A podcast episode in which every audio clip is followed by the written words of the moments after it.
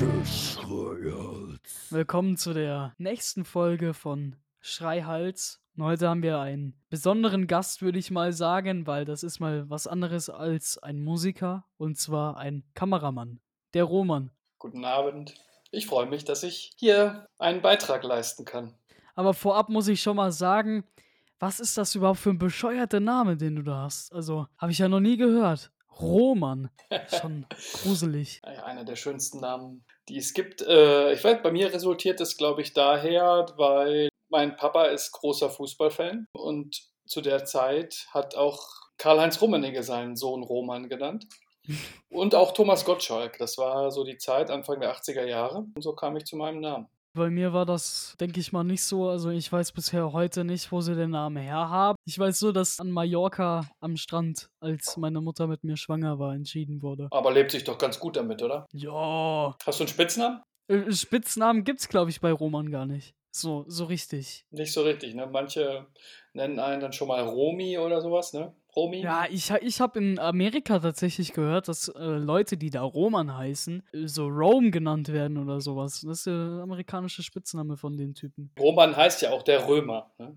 Ja, der, der aus Rom kam. Der aus Rom kam, genau. Von dem her Rome. Ja. Ich habe tatsächlich gesehen, als ich mal auf deiner Website ein bisschen geschnüffelt habe mich mal ein bisschen über dich erkundigt habe, dass du Tatort gedreht hast. Und meine Eltern waren dann natürlich sehr begeistert, weil die sind die ersten, die sonntags auf der Couch sitzen und einen Tatort gucken. Ja, ich ähm, habe auch mal beim Tatort mitgemacht, genau. Also in der Spielfilmbranche, da wechselt man immer zwischen den Formaten. Dann macht man mal einen normalen Fernsehfilm, mal macht man einen Tatort, mal macht man vielleicht auch einen Kinofilm. Und wenn man dann auch in ein Format reingerutscht ist, dann kann es auch gut passieren, dass man das mal öfter macht. Ne? Zum Beispiel habe ich öfter Tatort Münster gemacht, Polizeiruf Rostock, das ist ja der, der Ost-Tatort quasi. Manche sagen der bessere Tatort. Aber ich muss ganz ehrlich sagen, mein Lieblingstatort ist der, ich weiß es gar nicht, welcher es ist. Ich bin dann nur meistens so Sonntag da und dann gucke ich den mit. Ich weiß nicht, wie er heißt. Ich weiß nur, dass da dieser Doktor ist und der Kommissar, die, äh, die ihre Wohnung gegenüber haben. Das ist Münster, das ist der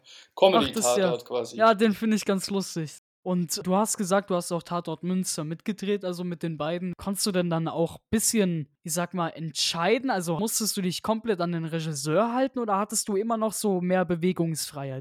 Bei den Tatorten war ich immer als zweiter Kameramann dabei. Also der Regisseur ist ja für das Schauspiel verantwortlich und trifft auch übergeordnete Entscheidungen.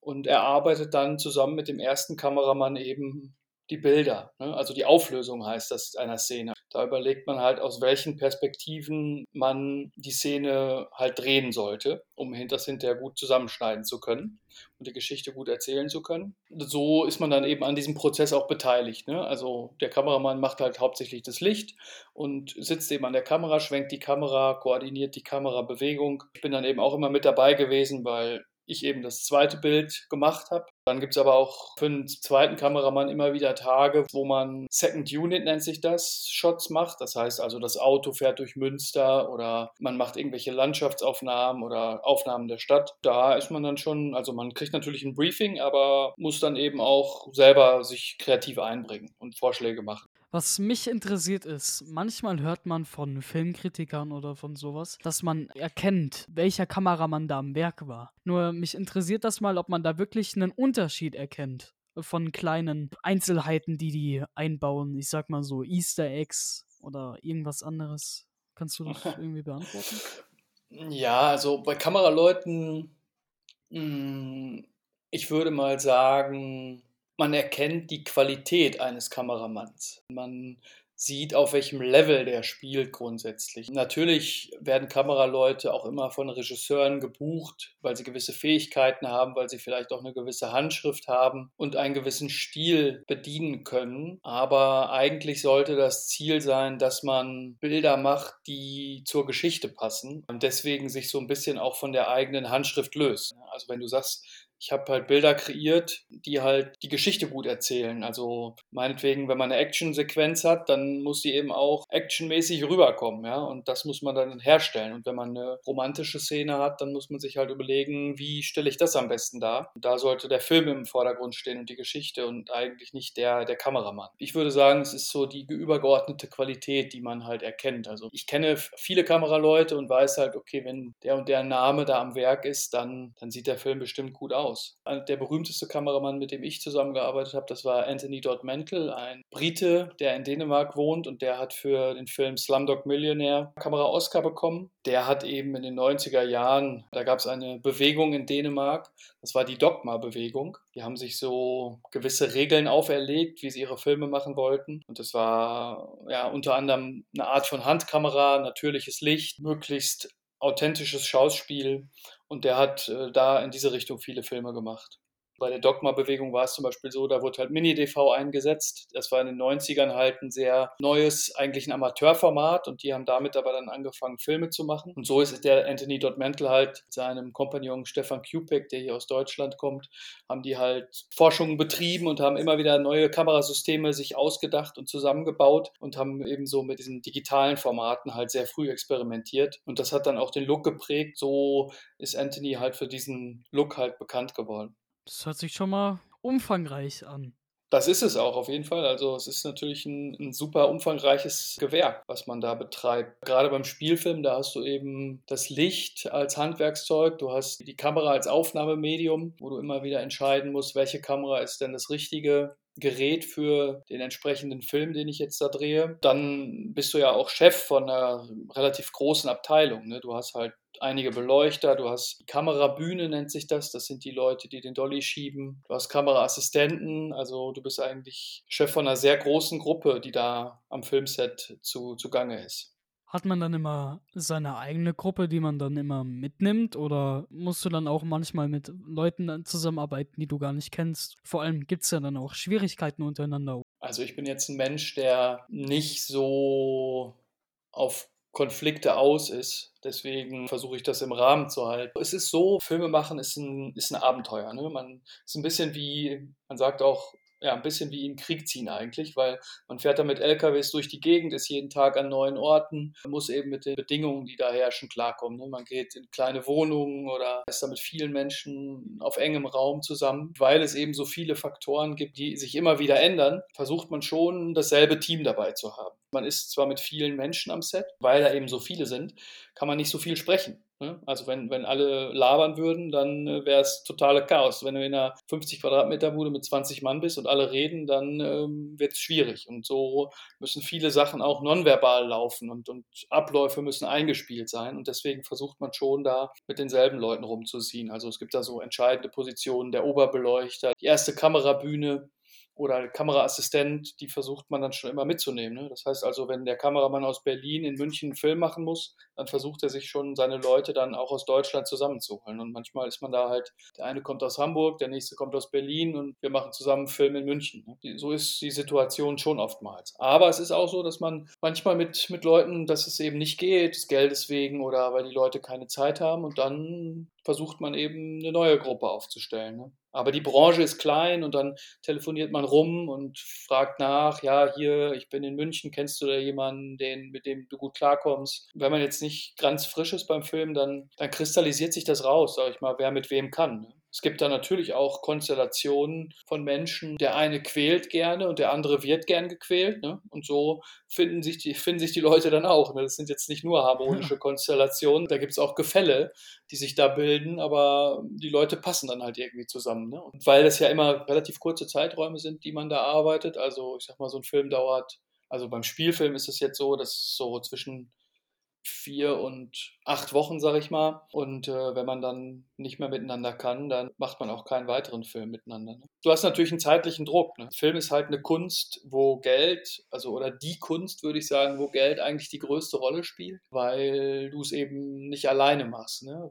Und da heißt dann natürlich auch, Zeit ist Geld. Je länger man zu drehen braucht, desto mehr kostet das ja dann auch. Ja, ganz genau. So ist das eben. Es ist eben nicht so, dass man sagt, okay, ich habe hier meine Gitarre und mein Aufnahmegerät und, und kann so lange rummachen, wie ich will. Oder ich habe mir eine Leinwand gekauft für kleines Geld und Farben, was auch natürlich Geld kostet. Aber da ist es halt immer so, du musst halt einige Leute an den Ort bringen, du brauchst die Technik und dadurch hast du auch immer einen gewissen ökonomischen Druck. Das ist halt das, was, was eigentlich nicht so schön ist in der Entwicklung der letzten Jahre, dass der ökonomische Druck immer größer ist und da bräuchte es dringend mal eine Reform in Deutschland, was die Fernsehsender und Fernsehanstalten und auch das äh, Fördersystem von Filmen angeht, damit man da souveräner arbeiten kann und auch Filme macht, die anspruchsvoller sind wir sehen ja dann immer den Film und denken uns, boah, der war jetzt gut. Ich sehe in letzter Zeit auch oft und merke, wie viel Arbeit das eigentlich ist, wie viel Arbeit dahinter steckt und was für einen Druck ihr haben müsst. Man gibt euch eine Timeline und ihr müsst das dann da fertig haben, sonst werden die da oben sauer und das hört sich alles erstmal sehr stressig an mit dem vielen Rumgereise.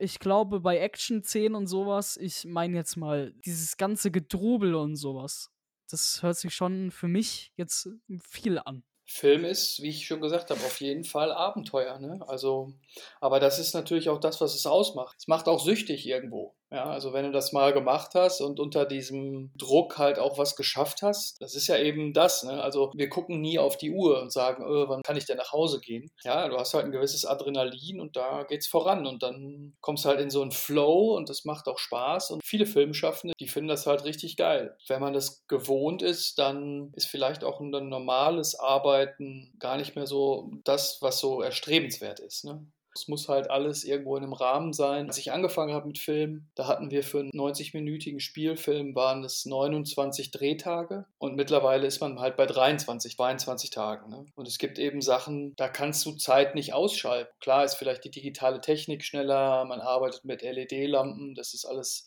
leichter und effizienter. Zum Beispiel eine Inszenierung, eine schauspielerische Inszenierung, das dauert nach wie vor und da ist heutzutage einfach fast kein Raum mehr für Experimente und deswegen ist es auch so, dass aus meiner Perspektive viele, viele Filme einfach nicht gut sind. Wenn ich was zu sagen hätte, würde ich es anders machen. Ich würde viel weniger drehen. Ich würde maximal die Hälfte der Filme drehen, die gedreht werden. Dafür das doppelte Geld nehmen. Mehr Zeit in den einzelnen Film stecken es gibt gute Filme, die gingen tatsächlich auch nicht durch die Decke. Zum Beispiel, ich bin Sci-Fi-Typ und ich finde, so verstörend er auch ist, ist er sehr gut, dieser Film. Vielleicht kennst du ihn ja. 2001 Space Odyssey von, jetzt habe ich den Namen wieder vergessen, mein Gedächtnis schaltet sich gerade aus. Stanley Kubrick. Ja, stimmt. Der Film, der ist e-, echt gut gedreht und auch sehr gute Plots und sowas drin. Ne? Den kennt eigentlich so gut wie niemand, wenn ich so frage. Aber trotzdem finde ich schade, dass manche Filme nicht so, sag mal, eine Aufmerksamkeit bekommen. Wenn du verstehst, was ich meine. Absolut, ja. Ich sag mal, hier im Sauerland, da gibt es halt nicht so eine große Filmaffinität oder Wertschätzung. Wenn du in die Filmbranche kommst, da kennt den Film jeder. Ne? Also Stanley Kubrick ist einer der großen Meister und nicht nur 2001 Odyssee im Weltraum, sondern auch seine anderen Filme, Full Metal Jacket, Eyes Wide Shut, die sind alle extrem sehenswert. Und ja, das sind eben Leute, die sich eben nicht nur eine Geschichte ausdenken, sondern da spielt ja viel rein. Ne? Ja, vor allem bei 2001, äh, die Musik, die hat schon einiges daher gemacht. Ja, das ist das Tolle halt beim Film. Da kommen halt verschiedene Künste zusammen. Ne? Du hast das Schauspiel, du hast das Szenenbild, du hast die Musik und das alles wirkt auf dich. Also man erzieht sich auch sein Publikum. Nicht nur auf dem Land, sondern in Deutschland im Allgemeinen ist halt die Wertschätzung und die Filmkultur nicht so ausgeprägt. In unseren Nachbarländern Polen und Frankreich zum Beispiel, da ist die Kinokultur und die Filmkultur nochmal eine ganz andere. Ne? Und auch die Wertschätzung und das Ansehen von, von Filmemachern ist nochmal ein ganz anderes. Man erzieht sich aber auch sein Publikum und das ist eine lange Entwicklung des deutschen Fernsehens, die qualitativ permanent nach unten geht, muss man sagen. Fernsehen hat sich entwickelt nach dem Krieg. Das war ein verspieltes Medium. Ne? Das war ein Medium wie heutzutage YouTube ist. Das war super unterhaltsam. Da durften auch Fehler passieren und die Leute sind ins Risiko gegangen. Wenn man Dinge richtig macht, sind sie nicht unterhaltsam. Es braucht eine Überraschung, damit man hinguckt. Da muss man sich mal auf YouTube die Videos angucken von Fail Army, wie viele Aufrufe die haben. Einfach nur, weil sich Leute auf gut Deutsch gesagt auf die Fresse legen. Das sind ja Zufälle, die da passieren, aber man kann sich ja auch schöne Geschichten ausdenken und tolle Filme machen. Dafür braucht es aber ja Zeit und entsprechendes Geld. Und wie gesagt, man erzieht sich sein Publikum. Wenn man immer dieselben Filme macht, immer dieselben Plots erzählt, immer dieselben Kriminalgeschichten erzählt, dann sind die Leute das halt gewohnt. Und wenn man dann mal was Außergewöhnliches probiert, und dann haben sie keine Lust mehr. Dann wird abgeschaltet oder umgeschaltet, weil es eben ja eine Art von Anstrengung bedarf, sich auch diesen Inhalt reinzuziehen. Wie gesagt, in, in Frankreich, wo die Kultur eine ganz andere ist, da freuen sich die Leute halt sogar, wenn, wenn sie halt mal was Außergewöhnliches zu sehen bekommen. Das Fernsehen, das wurde wurde halt immer mehr bürokratisiert, es gab immer mehr Regeln, das sind ja riesengroße Verwaltungsanstalten mittlerweile. Und Verwaltung und Bürokratie sind halt das Gegenteil von unterhaltsam. Ne? Ja. Aus einem traurigen Arsch kommt selten ein fröhlicher Furz, wie es so schön heißt. Und ein, und ein bisschen ist das ja so ne? Äh, beim deutschen Fernsehen. Und deswegen müsste es eigentlich so sein, dass man politisch auch mal sagt, wir müssen da Reformen anstreben, um da wieder eine andere Qualität zu implementieren. Aber ist natürlich schwer. Es sind halt riesengroße Anstalten. Und jetzt so einen harten Cut zu machen, das ist halt schon eine extreme Maßnahme, die es aber, glaube ich, bräuchte, damit sich das in eine gute Richtung entwickelt, weil sonst wird das Fernsehen mittelfristig sehr stark an Relevanz verlieren. Früher bin ich dann noch mal ins Wohnzimmer gegangen, habe Nachrichten mal kurz geguckt, um zu gucken, was so los ist in der Welt. Aber das mache ich jetzt heutzutage auch nicht mehr. Also ich bin auch gar nicht mehr am Fernseher oder so. Ich gehe abends im Bett, gucke ein, zwei YouTube-Videos und das war's dann auch. Fernsehen ist, ich sag mal, da kommt auch immer dann das Gleiche, zu viel Werbung und wir gucken dann zusammen unten einen Film und dann kommen alle zwei Minuten eine Werbung und die viel zu lange dauert. Früher waren das sechs Minuten, glaube ich, soweit ich mich noch dran erinnern kann. Da habe ich extra immer auf die Uhr geguckt, mal habe umgeschaltet und nach sechs Minuten bin ich zurück. Jetzt sind das zehn Minuten. Das kann dir dann schon echt was versauen, wenn dann auch die ganze Zeit dir so ein Cliffhanger gemacht wird bei einem guten Film. Und dann wird da richtig schlecht die Werbung reingeballert. Richtig scheiße. Finde ich nicht gut. Auch die Diskussion jetzt mit der Erhöhung der Rundfunkgebühr und die Anstalten bräuchten das doch. Also aus meiner Perspektive, dann sollen sie halt nachts mal abschalten. Weißt du, es geht doch nicht um mehr, mehr, mehr, wie bei allem. Es geht nicht um mehr Konsum. Da passt tatsächlich unser neuer Song äh, Into the Fire ganz gut.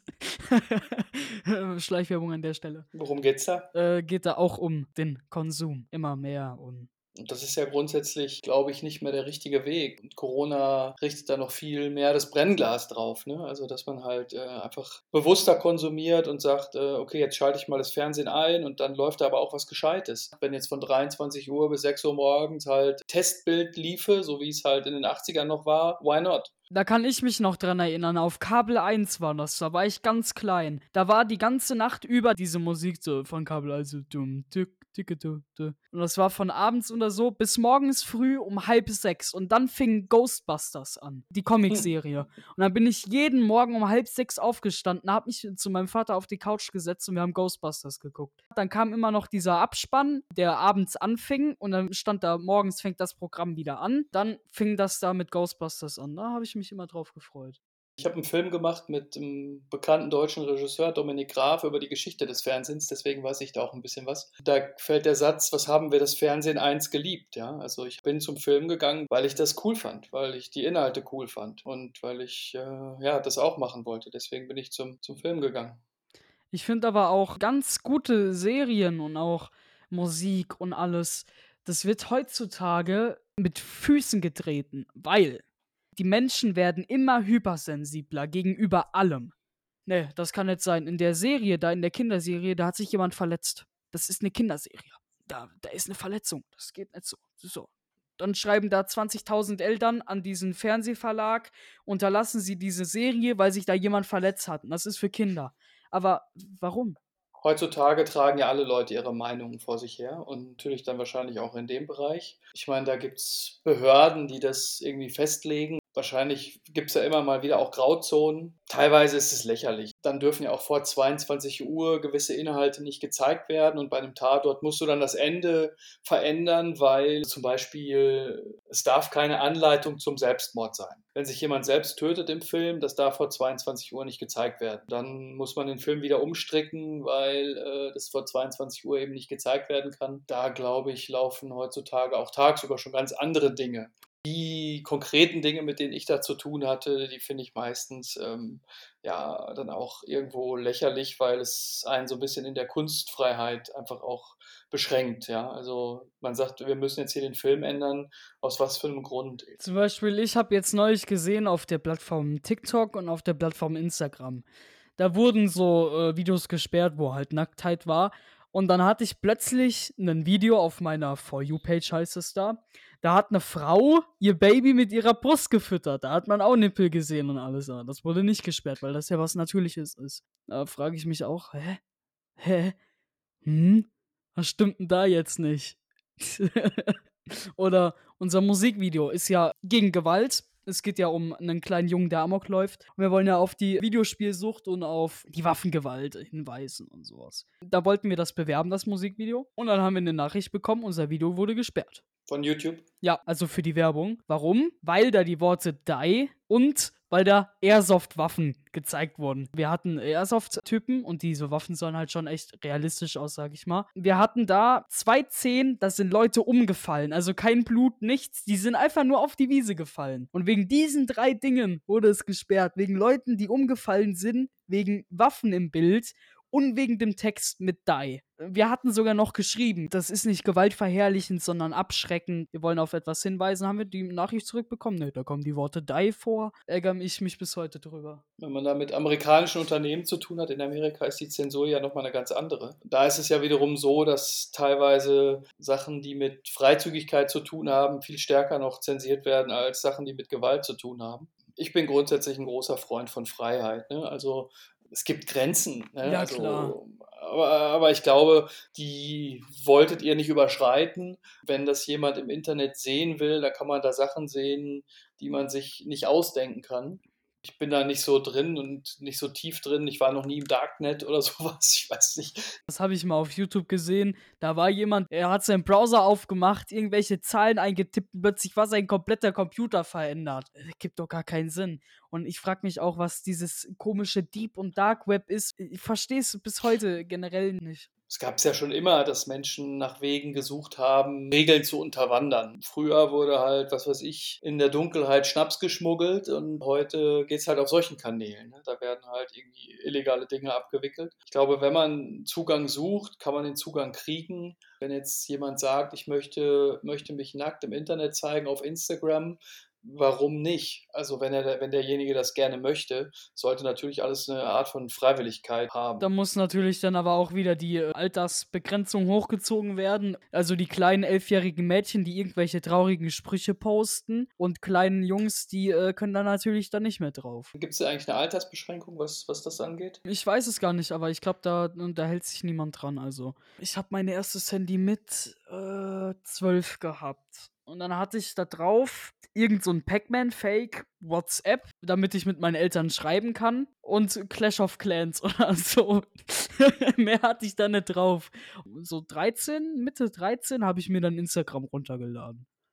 Und ist auch Altersbeschränkung 13, glaube ich. Ja. Aber da hält sich auch niemand dran. Man sieht immer wieder irgendwelche Zehnjährigen, die das benutzen und sowas. Ja, und das ist so ein bisschen das, was ich denke, was viele aber gerade hier auf dem Land noch nicht verstehen, ist, ich glaube eigentlich, es bräuchte ein, wie der Staat halt für die reale Infrastruktur da ist, also Straßen baut und einen Marktplatz anlegt, wo Menschen sich begegnen können, müsste es eigentlich auch einen, einen offiziellen digitalen Ort geben, wo ein Austausch möglich ist. Auf dem Land digital, das gibt nichts und das wird auch noch dauern, weil Unsere Schule hat nicht mal WLAN. Die haben nicht mal für ihre Konferenzräume WLAN gehabt. Das haben die vor oh, lass mich raten, vier Wochen bekommen und davor haben sie dann über irgendeinen mobilen Hotspot da Internet gehabt. Wir haben PCs mit Windows 7, manche haben sogar noch die Vorgängerversion von Windows 7. Wir arbeiten da mit Sachen, das, äh,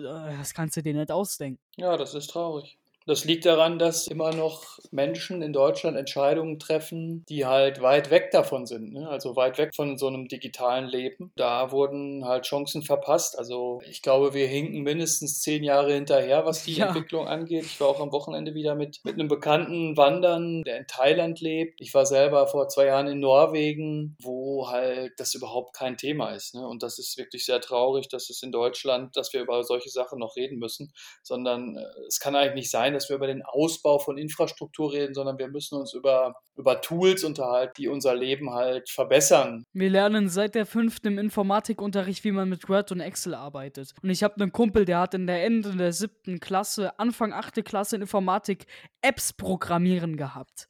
Und JavaScript und so ein Kack. Was für eine Schule ist der? Ähm, der ist auf einer Realschule in äh, Remscheid. Das ist unter anderem auch ein Grund, dass ich mich politisch engagiere, weil mir das einfach alles zu träge ist. Wenn es gut laufen würde, dann hätte ich das vielleicht gar nicht angefangen, aber ich denke, warum gibt es denn gewisse Dinge nicht? Warum ist denn das Internet nicht ausgebaut? Wie gesagt, also ich glaube, dass, es, dass wir dringenden Bedarf haben, einem Ort, wo man eben offiziell als ich als Roman Schauerte, wie in der realen Welt mich eigentlich bewege und auch entsprechend Verantwortung übernehmen muss. Und dann benehmen sich die Leute auch, ne? weil ich ziehe mich ja auch nicht nackt aus und laufe auf die Straße, gehe auch nicht auf die Straße und fange an, Menschen zu beschimpfen. Genauso wenig würde ich das halt dann dort machen, weil es eben ein Ort ist, wo ich als ich auch auftrete, der nach europäischen Werten und von der Verfassung geschützt ist, der, glaube ich, viele Vorteile bringen würde, auch was Mobilität angeht, was Zusammengehörigkeit angeht, weil wenn wir darüber reden, dass ja auch Kneipen sterben, dass es immer weniger soziale Zusammenkünfte gibt, dann ist es halt auch wichtig, dass es Orte gibt, wo halt weiterhin Austausch stattfinden kann. Ne? Äh, auch im Sinne der Nachhaltigkeit. Also wenn die Babyboomer, also unsere Eltern, wenn die mal Ach, das ist. das ist ein Meme.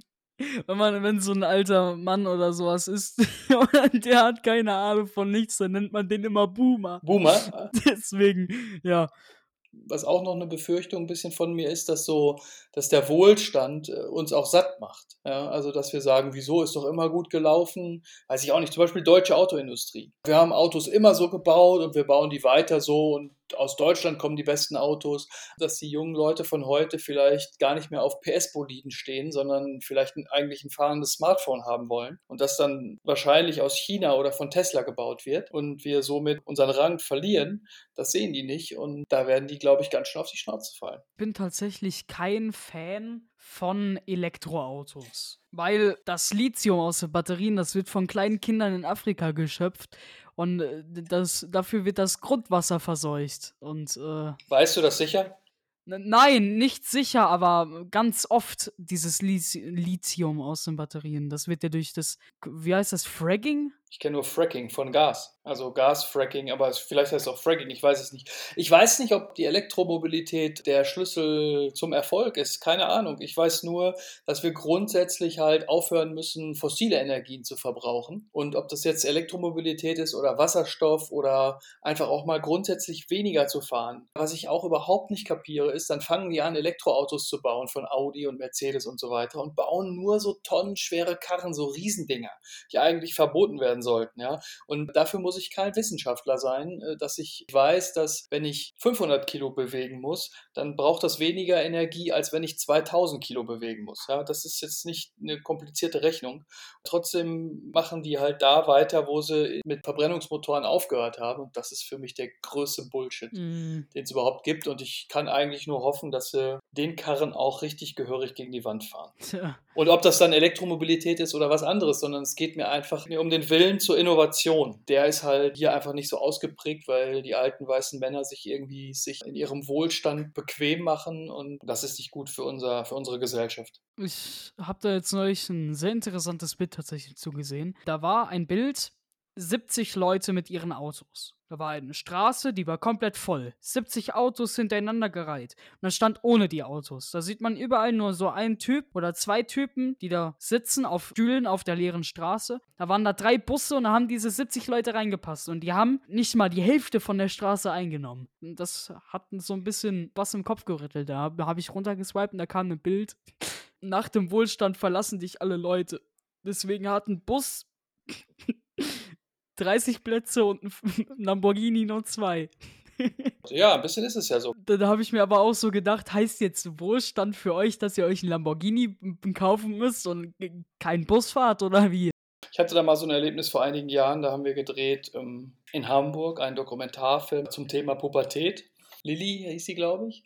Kleines Mädchen, die ähm, 14 Jahre alt war. Die ist halt in so einer ganz normalen Einfamilienhaussiedlung groß geworden. Da gab es viele junge Familien und die hatten alle Gärten und die Kinder viele Kinder und die konnten halt immer in dem einen Garten spielen oder in, in dem anderen Garten spielen. Dann haben, sind wir auf Motivsuche gefahren und es war sehr lebendig eben in dieser Siedlung. Ne? Also wie gesagt, die Kinder wuselten da rum, konnten frei laufen und so. Und dann sind wir auf Motivsuche gefahren und sind dann in so eine Villengegend gekommen. Und als wir da durchgefahren sind, öffnete sich so ein Tor und wir haben halt dann einen Range Rover gesehen, der aus diesem Grundstück halt äh, rausfuhr wo halt Kinder auch drin saßen. Wo ich halt dachte, okay, diese Kinder müssen jetzt von ihren Eltern mit dem Range Rover zu Freunden gefahren werden. Da kann man sich die Frage stellen, was ist die schönere Kindheit? So ist das eben, klar. Also, wenn man Reichtum hm. isoliert auch irgendwo, ne? Nein, ich meine, das ist alles ein sehr, ich sag mal, ärgerliches Thema. Es ist. Ja, was heißt ärgerlich? Ich meine, es geht nicht um Reichtum. Leute, die reich sind, können, können ja reich sein, sondern es geht darum, dass wir als Gesellschaft ein Bewusstsein für Innovation und für ökologische Themen haben sollten. Aber es war ja auch immer schneller, höher, weiter und nie, wir bleiben jetzt mal bei dem, wo wir eigentlich am wohlsten uns fühlen fürs erste Mal und tun darauf achten, auf die kleinen Menschen, die vielleicht noch ein bisschen hinterherhinken, wie wir auf dem Land, aber wir werden jetzt halt immer hinterherhinken. Wir werden immer jetzt hier der Klotz am Bein sein, der nicht mit einem läuft, sondern hinterher schleift, weil wir immer mit der Entwicklung jetzt zurückhängen.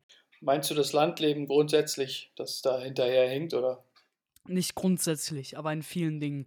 In der Akzeptierung von Menschen. Also, wenn du hier in einem kleinen Dorf anders bist als die allen anderen und nicht Samstag dich auf der Terrasse setzt und dann Feierabendbier isst, äh, isst, äh, trinkst im weißen Unterhemd und in den Birkenstock-Sandalen, da halten dich direkt alle für komisch. Also auch in der Technik, in allem hinken wir so ein bisschen hinterher. Nicht krass, aber schon so ein bisschen, finde ich. Aber auf dem Land ist es immer noch am schönsten, finde ich. Wie in der Stadt, in dem ganzen Trubel und ja, ich habe es ja schon erlebt, quasi rauszugehen oder wegzugehen von, von meiner Heimat und zurückzukehren also so ist es ja nie, wie du, wie du es beschreibst, ne? sondern es gibt ja überall Menschen, die tolerant sind und die einen Sinn für Gemeinschaft haben und es gibt halt diejenigen, die ja ewig gestrig sind und alles so machen wollen wie bisher. Zum Beispiel, wenn ich in die Dörfer gucke hier, bei den normalen Menschen, da gibt es schon, das, das hat schon viel von einem schönen Zusammenleben. Ne? Also die Menschen kümmern sich gemeinschaftlich darum, dass ihr Dorf schön ist, treffen sich einmal im Monat, machen gemeinsame Feste Feste und da gibt es schon auf jeden Fall Gemeinschaften, die sehr lebendig sind und auch das Vereinsleben ist, ist sehr lebendig. Sowas hat man ja, glaube ich, in der Stadt gar nicht so Schützenfest und was halt manchmal ein bisschen schade ist, das stimmt schon, was du sagst, ist, wenn man halt ein bisschen anders ist, in Anführungsstrichen. Da war ich ja, also das, da sind wir uns wahrscheinlich ähnlich, weil ich habe mich halt auch in meiner Pubertät für, für Rockmusik interessiert und, und bin nicht mit der Leitkultur mitgegangen. Ich bin mittlerweile auf dem Stand, weil ich auch älter bin, ist es so, ich kann die, ich kann das sehr gut akzeptieren und tolerieren und äh, freue mich für die Menschen, die da eben in der Leitkultur ihren, ihren Platz in der Welt gefunden haben. Und ich kann da auch ganz wertfrei hingehen. Wenn ich jetzt auf ein Schützenfest gehe, dann kann ich mich da hinstellen und einfach einen netten Abend haben. Wenn es aber darum geht, aus, aus tiefer Seele Helene Fischer geil zu finden, dann bin ich da nicht der Richtige. Und ähm, ich kann die Menschen gut akzeptieren und freue mich, äh, wenn sie zufrieden und in einer lebendigen Gemeinschaft leben. Äh, aber dasselbe nehme ich natürlich auch für mich in Anspruch. Ich möchte halt auch äh, toleriert werden. Ich sehe das genauso, also das äh, muss ich sagen. Dann, wie gesagt, stehe ich mit großen Augen da, wenn ich sehe, wie die Gemeinschaften funktionieren, was grundsätzlich funktioniert hier bei uns auf dem Land. Ne? Also man kann sich wirklich auf die Leute verlassen und viele Leute können abgefahrene Sachen. Also ich bin halt Filmemacher und äh, ein Schreiner, der sein Gewerk genauso gut macht oder ein Metallbauer, das ist kein Unterschied für mich. Ne? Also so. Und das finde ich wiederum auch das Gute, weil in der Welt, in der ich mich früher auch bewegt habe, in dieser Filmwelt, da wird das auch so aufgebauscht, ne? dass das so ein Riesending ist irgendwie. Wenn man hier guckt, ist halt Film Film. Ne? Also da erinnert man sich vielleicht irgendwie an das Boot oder so. Das war mal ein großer Film in den 80er Jahren. Und, und natürlich guckt, guckt man Fernsehen, aber ich bin eigentlich auch ganz froh, in einer, in einer echten Welt, in einer echten Gesellschaft zu leben, wo jetzt dieses Mediending nicht so ein Hype ist. Ne? Ich akzeptiere von jedem die Meinung, auch wie du sagst, wenn sie glücklich sind, dann sollen sie machen. Ich akzeptiere das, dann bin ich auch froh, wenn die glücklich sind. Aber dann die Leute, die so sagen, was? Hallo? Du hörst Metal? Sowas geht nicht. Das ist ja ekelhaft. Was stimmt mit dir überhaupt nicht? Aber ich glaube fast, das sind die wenigsten, oder? Da, da sind mir bisher schon echt, äh, ich sag mal, viele begegnet, die so waren. Das, äh, das, das ist doch nur Rumgeschreie. Was stimmt denn mit dir nicht? Was halt, was natürlich merklich ist und was nicht so gut ist für die ländlichen Regionen, ist eben, dass viele der, also ich will das gar nicht werten, ne, aber, also überhaupt nicht werten, aber wenn halt 30 Jahre lang 80 Prozent der Abiturienten oder 40 oder 50 Jahre lang 80 Prozent der Abiturienten halt die Region verlassen, dann spiegelt sich das irgendwann schon im Gesellschaftsbild auch wieder. Ne? Also wie gesagt, ich will jetzt nicht sagen, der Abiturient oder der Student ist was Besseres als der Handwerker. Das meine ich damit auf gar keinen Fall. Aber es ist halt schon so, dass ja, wenn eben zu viele davon gehen, dann ist das nicht gut für eine Region, glaube ich. Ja? Weil halt ähm, eben auch gewisse Ideen, die mit Innovation zu tun haben, vielleicht eben auch nicht so verstanden werden, ja, und dann eben auch, weil du brauchst ja immer eine Gruppe, um auch was anzustoßen. Wenn es halt eben keine Menschen gibt, die deine Ideen kapieren, ist es umso schwerer. In den letzten Jahren, ich wurde dann auch immer interviewt, ja, du bist ja ein Rückkehrer und äh, erzähl doch mal deine Geschichte und was ist denn der Vorteil am Zurückkehren? Jetzt am Wochenende hat mir auch noch eine Freundin so einen Artikel aus der Süddeutschen geschickt, wo es halt um Hinwendung zum Landleben geht. Am Ende muss das jeder für sich entscheiden. Ich bin ein großer Fan von Freiheit und die habe ich halt hier. Ne? Also ich kann irgendwie vor die Tür treten und bin halt direkt im, im Wald und ich genieße das, dass ich halt hier eine geografische Freiheit habe. Früher habe ich auch immer das im Kopf so hin und her gewälzt und dachte, Stadtleben ist besser, nein, Landleben ist besser, nein, Stadtleben ist besser. Ich glaube, es ist die Abwechslung. Das ist natürlich das Schöne an meinem Job, dass ich auch mal in die Stadt fahren kann für vier Wochen. Und das ist auch wichtig für mich, halt eine Basis zu haben. Dadurch, dass ich die Abwechslung eben habe, äh, ist das für mich eigentlich ein ziemlich ideales Konzept gerade. Und, und die Chance, es birgt eigentlich auch Digitalität. Es geht um eine Art von Vernetzung, ja, dass man halt sagt, die Stadt wird ein bisschen ländlicher. Man muss da gar nicht so Grenzen mehr ziehen, ja, sondern da geht es eben auch wieder um die Dinge, darum, die Dinge zusammenzubringen. Ja. Die Stadt wird ein bisschen ländlicher, das Land wird ein bisschen urbaner. Ja. Ich meine, als ich 2000 hier weggegangen bin, da gab es noch kein Internet. Da war man wirklich immer hinterher. So. Aber mittlerweile dieselben Filme, ich kann irgendwie Theaterstücke streamen, ich kann im Internet, kann ich mir die ganze Welt angucken. Auch die Möglichkeiten für digitale Arbeit sind da.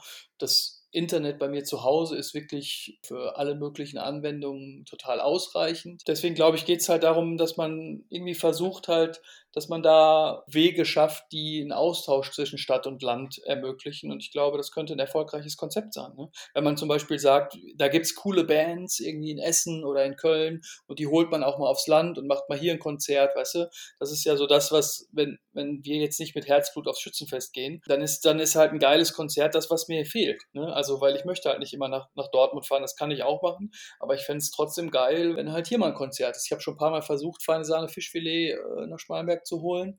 Bisher haben sie immer abgesagt, aber ich bleibe da dran.